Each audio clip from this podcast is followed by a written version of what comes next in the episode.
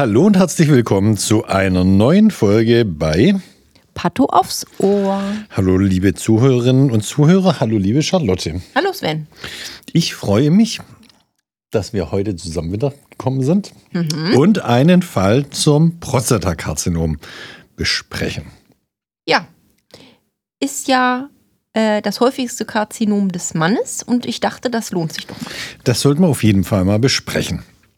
Wir haben hier die Prostatastandsbiopsien eines Herrn, 68 Jahre alt, und die Stanzen kommen von unserer äh, Urologie. Das war ja zu erwarten. Genau, da werden die in der Regel gemacht. Gut, klinische Diagnose und Fragestellung, Verdacht auf Prostatakarzinom. PSA liegt bei 31 Nanogramm pro Milliliter. Das ist schon mal hoch. Das muss man einfach sagen. Und hier unsere Urologen fragen nach Malignität und Dignität. Was haben sie denn eingesandt? Transrektale Biopsate, zwölf Entnahmeorte nach Standard. Gut, das läuft ist ein Standardvorgehen. Äh, Vorgehen. da wird einfach mal die linke und der rechte Prostatadrüse äh, Drüse, oder der Drüsenlappen. Jeweils mit sechs Stanzen durchpiekst nach Standard von oben bis unten, von, von hinten bis vorne, um repräsentativ Gewebe zu entnehmen. Und dann ist das dann auch hier nach Standard immer festgelegt, wo genau hier dann die zwölf Biopsien herkommen. Ich glaube, das brauchen wir nicht lang vorlesen. Nö. Dann der makroskopische Befund sieht bei uns immer folgendermaßen aus, dass wir sagen, zu jeder Position, die entnommen wurde, wie lang sind die Prostatastandszylinder und das war's. Ja. Genau. Und dann würde ich sagen, Also Biopsien sind ja in der Makroskopie immer ziemlich langweilig. genau. Und dann würde ich sagen, gehen wir einfach mal in die Mikroskopie rein. Charlotte. Ja. Also, wir haben, Hunger, Hunger, Hunger. Also wir haben natürlich zwölf äh, Entnahmelokalisationen, dementsprechend zwölf Blöcke und von jedem Block machen wir erstmal mehrere Schnittstufen und gucken jetzt mal, was da gesehen wurde. Ich gehe mal durch die Mikroskopie.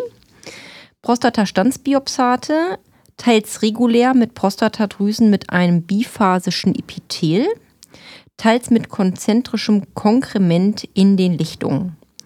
Teils ist das Epithel auch etwas abgeflacht. Angrenzend an Drüsen im Stroma teilweise lymphatische Infiltrate. Teils ist lediglich extraprostatisches Gewebe mit erfasst, ohne prostatische Drüsen sowie teilweise auch Lamellen eines regulär geschichteten Plattenepithels. In einem Teil der Stanzen finden sich dann atypisch imponierende, eng liegende Drüsen, teils mit fusioniertem Aspekt und teilweise auch mit glomeruloidem Eindruck. Die Zellkerne hier mit Nukleolen, eine Basalzellage wird nicht evident. Also wir machen hier immer eine kurze äh, Mikroskopie zu die zu, Allen. all, zu allen Prostatastanzen, nämlich das wird einfach sonst ein viel zu langer Befund, wenn wir eine Mikroskopie zu jeden jedem einzelnen einzelnen Stanze machen würden. Besonders, weil man sich ja dann auch dauernd wiederholen würde. Genau. Und dann die Begutachtung, die machen wir dann aber für jede einzelne Stanze. Da würde ich auch aber sagen, da gehen wir mal in der Kurzversion durch, oder? In der Stanze 1 kein Nachweis eines Karzinoms, in der Stanze 2 kein Nachweis eines Karzinoms. Ja, warte mal, ich kann, wir können ja mal beispielhaft mal eins dann vorlesen. Also eine tumorfreie ja. Stanze wäre zum Beispiel in der Begutachtung äh, Prostatastandsbiopsate mit hyperplastischen Drüsen und tumorfreiem extraprostatischem Genau. Gewebe. so ganz typische Begutachtung. Oder mit geringgradiger chronischer stromabezogener Entzündung. Entzündung, sowas, ja. Gut, und so geht es hier Position 1, 2, 3, 4, 5, 6. Somit haben wir die ganze rechte Seite abgehandelt. Dann geht es weiter mit siebtens die linke Seite. Das ist auch die erste Position tumorfrei. Und dann geht es bei achtens weiter mehrere bis 1,4 cm lange Prostatastanzen mit kontinuierlicher Infiltration eines azinären Adenokarbinoms der Prostata, Gleason-Score 3 plus 4 gleich 7, mit einem Flächenanteil von 90 Prozent und Anteil von tumorfreiem extraprostatischen Gewebe. Da steckt relativ viel drin. Nämlich hier, dass wir ein azinäres Adenokarzinom der Prostata haben, also der Primärtumor. Die häufigste Tumor oder maligne Tumor der Prostata ist eben das azinäre Adenokarzinom. Und dann hier ganz wichtig, Gleason Score 3 plus 4 gleich 7. Das ist nämlich das Grading nach Gleason. Da wird nämlich immer das häufigste und das zweithäufigste Pattern als Nummer zusammengezählt. Und die erste Ziffer ist eben das häufigste. Und die zweite das zweithäufigste. Deswegen hier Dreier-Score am häufigsten, Vierer-Score am zweithäufigsten. Man bildet die Summe, ist gleich 7. Und seit ein paar Jahren macht man dann sogar hier noch Grade Groups.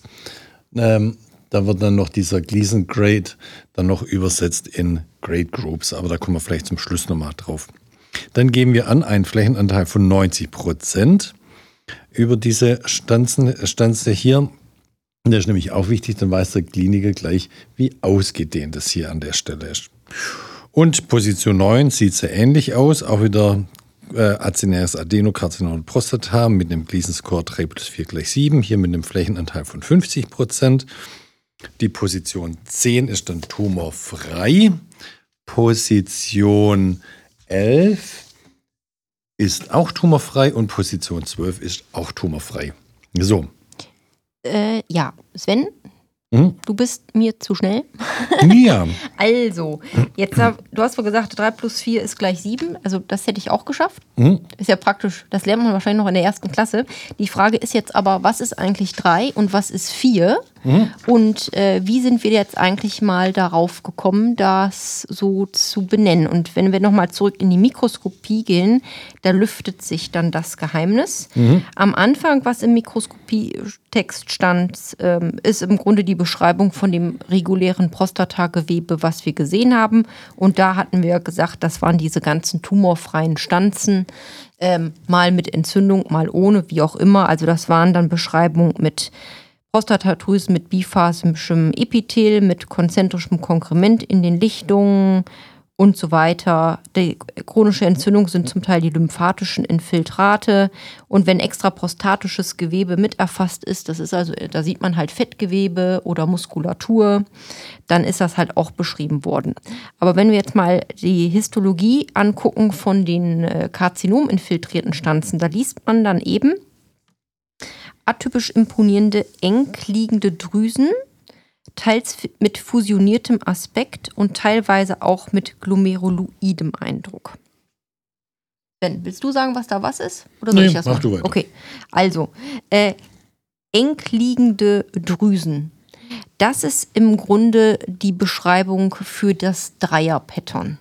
Also da sieht man im Grunde Prostatadrüsen, die sind kleiner als normal und liegen so in kleinen Grüppchen äh, beieinander, äh, liegen auch eng, aber man sieht sie immer noch nebeneinander liegend und dazwischen ist ähm, manchmal noch ein bisschen Stromer, manchmal auch nicht, aber man sieht irgendwie so Tubuli an Tubuli. Jede Drüse liegt an jeder. Professor Seider sagt immer, ein Dreier-Pattern liegt vor, wenn man mit einem Stift einmal außen rum malen kann, ohne Ja. von der einen Drüse in die nächste reinzuschmieren. Ja, das ist, das ist doch gut.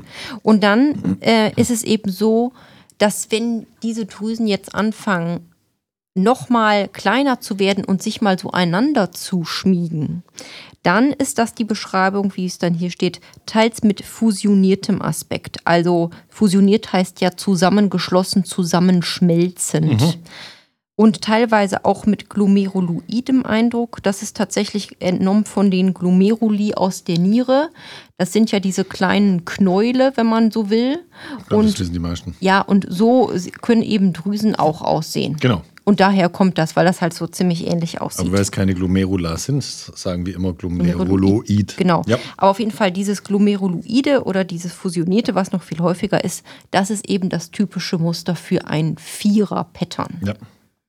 Sven, was für Pattern gibt es denn sonst noch? Drei, vier und? Nee, man muss ganz ehrlich sagen, ähm, es gibt ein Einser bis hin zum Fünfer-Pattern. Eins, zwei, drei, vier, fünf Pattern. Jetzt muss man aber sagen, das Einser- und Zweier-Pattern, das wird an der Stanze gar nicht mehr diagnostiziert, weil nämlich die Definition eines Eins- und Zweier-Patterns ist, dass es ein äh, mehr oder weniger kreisförmig umschriebener Herd ist und das kann man in der Stanze eher gar nicht beurteilen. Mhm, da Deswegen, braucht man das Resektat. Genau, das kann man höchstens im Resektat und auch da ist das mittlerweile sehr selten. Deswegen geht es beim Zählen der Gleason, des Gleason-Gruppen äh, oder des Gleason-Gradings immer erst bei der Stanze beim Dreier los. Mhm. Ein Vierer gibt es, ähm, dann gibt es noch das Fünfer, das ist dann in der Regel, wenn man Kometonekrosen sieht oder so flächenhafte Infiltrate, wo gar keine drüsige Infiltration mehr ist oder in Einzeldrüsen infiltrierend. Das sind so die, das mhm. ist das Fünfer-Pattern. Und deswegen kann so dieser, dieser Gleason Score, die Summe davon, theoretisch bei 1 plus 1 gleich 2 losgehen, aber nicht an der Stanze. Da geht es frühestens bei 3 plus 3 los. 3 plus mhm. 3 gleich 6. Und kann hochgehen bis 5 plus 5 gleich 10. Mhm. So, also dieser, 10 ist das Schlimmste. Genau. Mhm. Und so ein Dreier, 3 plus 3 gleich 6 Karzinom ist ja relativ harmlos. Ähm, und da überlegt man sich schon über, äh, in, der, in der Fachgesellschaften auch, ähm, ob man das überhaupt noch als Karzinom bezeichnen soll oder ob man da einen anderen Namen dafür entwickeln soll.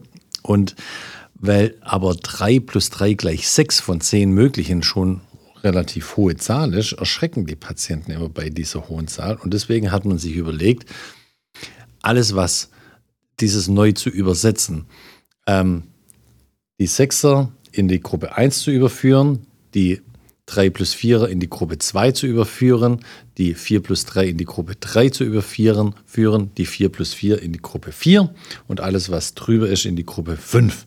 Mhm. Und somit hat man nämlich diese Karzinome, die, die, relativ harmlos sind, die 3 plus 3 Karzinome, übersetzt in eine Gruppe 1. Damit das Schema bei 1 anfängt genau. und nicht bei 6. Bei 6 ja. von mhm. 10, sondern bei 1 von mhm. 5. Macht einfach für die Kommunikation mit dem Patienten. Gut, haben wir das so ein bisschen beleuchtet. Mhm. Jetzt, was, was wir noch gemacht haben, wir haben hier erstmal den vorläufigen Befund besprochen, nämlich in Position 7. Mhm. In Position 7 haben wir nämlich noch, da bin ich drüber gesprungen, haben wir noch gesehen, dass wir da einen atypischen Drüsenkomplex sehen. Atypischer Drüsenkomplex heißt so viel wie ähm, am HE-Schnitt könnte es Krebs sein, muss aber nicht Krebs sein. Und genau. deswegen machen wir da Immunhisto. Wenn dann nämlich mit der Immunhestung wir sehen, dass die Basalzelllage weg ist, dann ist es ein Karzinom. Wenn sie noch da ist, ist kein Karzinom. Und wir haben die Immunhisto gemacht und es kam raus, dass hier die Basalzelllage fehlt. Eine starke Expression von dem äh, krebsspezifischen Gen AMACR noch vorliegt. Das nennen wir den PIN-Cocktail. Mhm. So heißt die Immunhistochemie. Die Immunhisto, genau, der genau. PIN-Cocktail. Da ist nämlich, wie gesagt, Antikörper gegen Basalzelllagen und gegen dieses AMACR, was bei Karzinom vorliegt, äh, äh, bei Karzinom stark exprimiert ist, haben wir nämlich gesehen, dass dieser atypische Drüsenkomplex in Position 7 nämlich auch in der Tat ein Karzinom sein. Äh, ist und auch wieder mit dem Gleason-Score von 3 plus 4 gleich 7 in 50 Prozent in dieser Stanze. Also nochmal zur Immunhistochemie, das muss man sich so vorstellen. Wenn man normales Prostatagewebe damit färbt, sieht man die Prostatadrüsen und die haben ja eine erhaltene Basalzellage. Das heißt, man würde unter dem Epithel die Basalzellen sehen, die eben schwarz markiert sind. Ja, oder dunkelbraun. Oder dunkelbraun. Ja. Und der Rest bleibt, ist nicht gefärbt und bleibt genau. hellblau. Genau. Und wenn man jetzt den PIN-Cocktail nimmt, äh, würde Karzinomzellen daneben so aussehen, dass die eben die keine Markierung haben unten der Basalzellen, weil die genau. Basalzellen sind ja nicht da. Mhm. Dafür wird bei denen aber das Zytoplasma dann angefärbt und je nachdem, welche Färbung man nimmt, entweder braun oder zum Beispiel auch rot. rot. Und so, Über das arme ACR, genau. Genau, und dann sieht man zum Beispiel eine normale Prostatadrüse, bleibt blau mit unten dunkelbraunen Basalzellen und daneben ist von mir aus dann die Karzinomdrüse. Hm. Kleiner ist dann äh, entweder durch Zytoplasma durchgehend rot oder braun, dafür unten keine Basalzelllage. Genau. Und so ist es dann so, ähm, also man muss ja dazu sagen, ähm, dass häufig so eine Färbung aber auch nochmal hilft in der Immunhistochemie, nochmal ein bisschen besser ähm, auch den Flächenanteil dann einzuschätzen. Hm. Genau, weil man dann an dieser ganzen Stanze viel besser nochmal schätzen kann, okay, jetzt von mir aus alle roten Drüsen ist Karzinom und wie viel nimmt das jetzt von der ganzen Stanze an? Das, ein, das ist häufig so ein bisschen einfacher zu schätzen als so im HE. Ja, genau. Genau.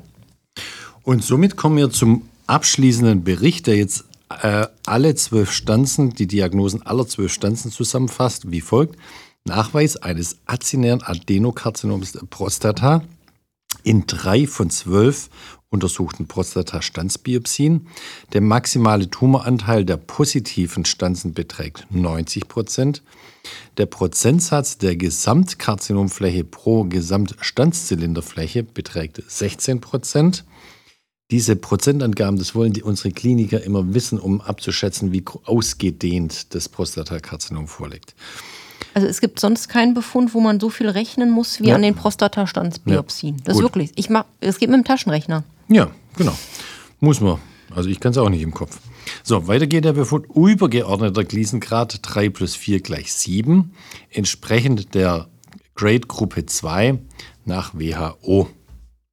Ja. Punkt. Das ist die Über- Übersetzung von 3 plus 4 ist die Gruppe 2. Ja. Genau. Tumorklassifikation wird dann noch angegeben und damit ist der Fall soweit besprochen. Ich würde sagen, wir wissen ja jetzt nicht, was mit dem Patienten passiert. 3 plus 4, das ist, jetzt nicht ein ganz harmloser Krebs, aber auch nicht der ganz schlimme Krebs. Die Ausdehnung ist auch nicht ewig weit. Und das Extraprostatgewebe war ja auch tumorfrei. Ja. ja. Der Patient ist 68 Jahre alt. Ich würde mal sagen, wir laden hier den äh, klinischen Experten, Professor Axel Merseburger, als Direktor unserer urologischen Klinik Ja, ein. gut. Und besprechen mal mit dem, was jetzt hier an Therapieoptionen bestehen für den Patienten. Ähm, operieren, nicht operieren, androgenablative Therapie, ähm, Chemotherapie, wahrscheinlich nicht so schnell. Oder auch Unsere- oder mo- keine weitere molekularpathologische Untersuchungen Richtung PARP-Inhibitoren äh, und so weiter. Da laden wir mal den Axel ein. Ja, oder was er gemacht hätte, hätte er jetzt nicht 3 plus 4 gleich 7 gestanden, Genau. sondern 5 plus 5 gleich 10 Oder, oder, 4 sowas. plus 3 gleich 7. Ja, Das ist nämlich auf einmal eine ganz ist andere Geschichte. 3 plus 4 gleich 7 ist das gleiche wie 4 plus 3 gleich 7, ja oder nein? Hm, es bleibt Rechnerisch spannend. ja, also ist eine andere Ja, äh, ja. Mhm. WHO-Gruppe und ist auch von der Biologie ein ganz anderer Krebs auf einmal. Ist irre, ne? Ja. Ja. Gut, aber das besprechen wir mit Axel Mhm. und laden mal ein zum, zum 2 gegen 1. 2 gegen 1 Bam, bam. mit dem klinischen Partner. Perfekt. Danke, Charlotte. Gerne. Tschüss, liebe Zuhörerinnen und Zuhörer. Bei Kritik und Anmerkungen und Themenwünschen bitte gerne immer E-Mails an mich oder an die Charlotte. Genau. Gut, Und Themenwünsche. tschüss Nehmen wir auch zusammen. gerne. Alles klar, bis dann. Tschüss.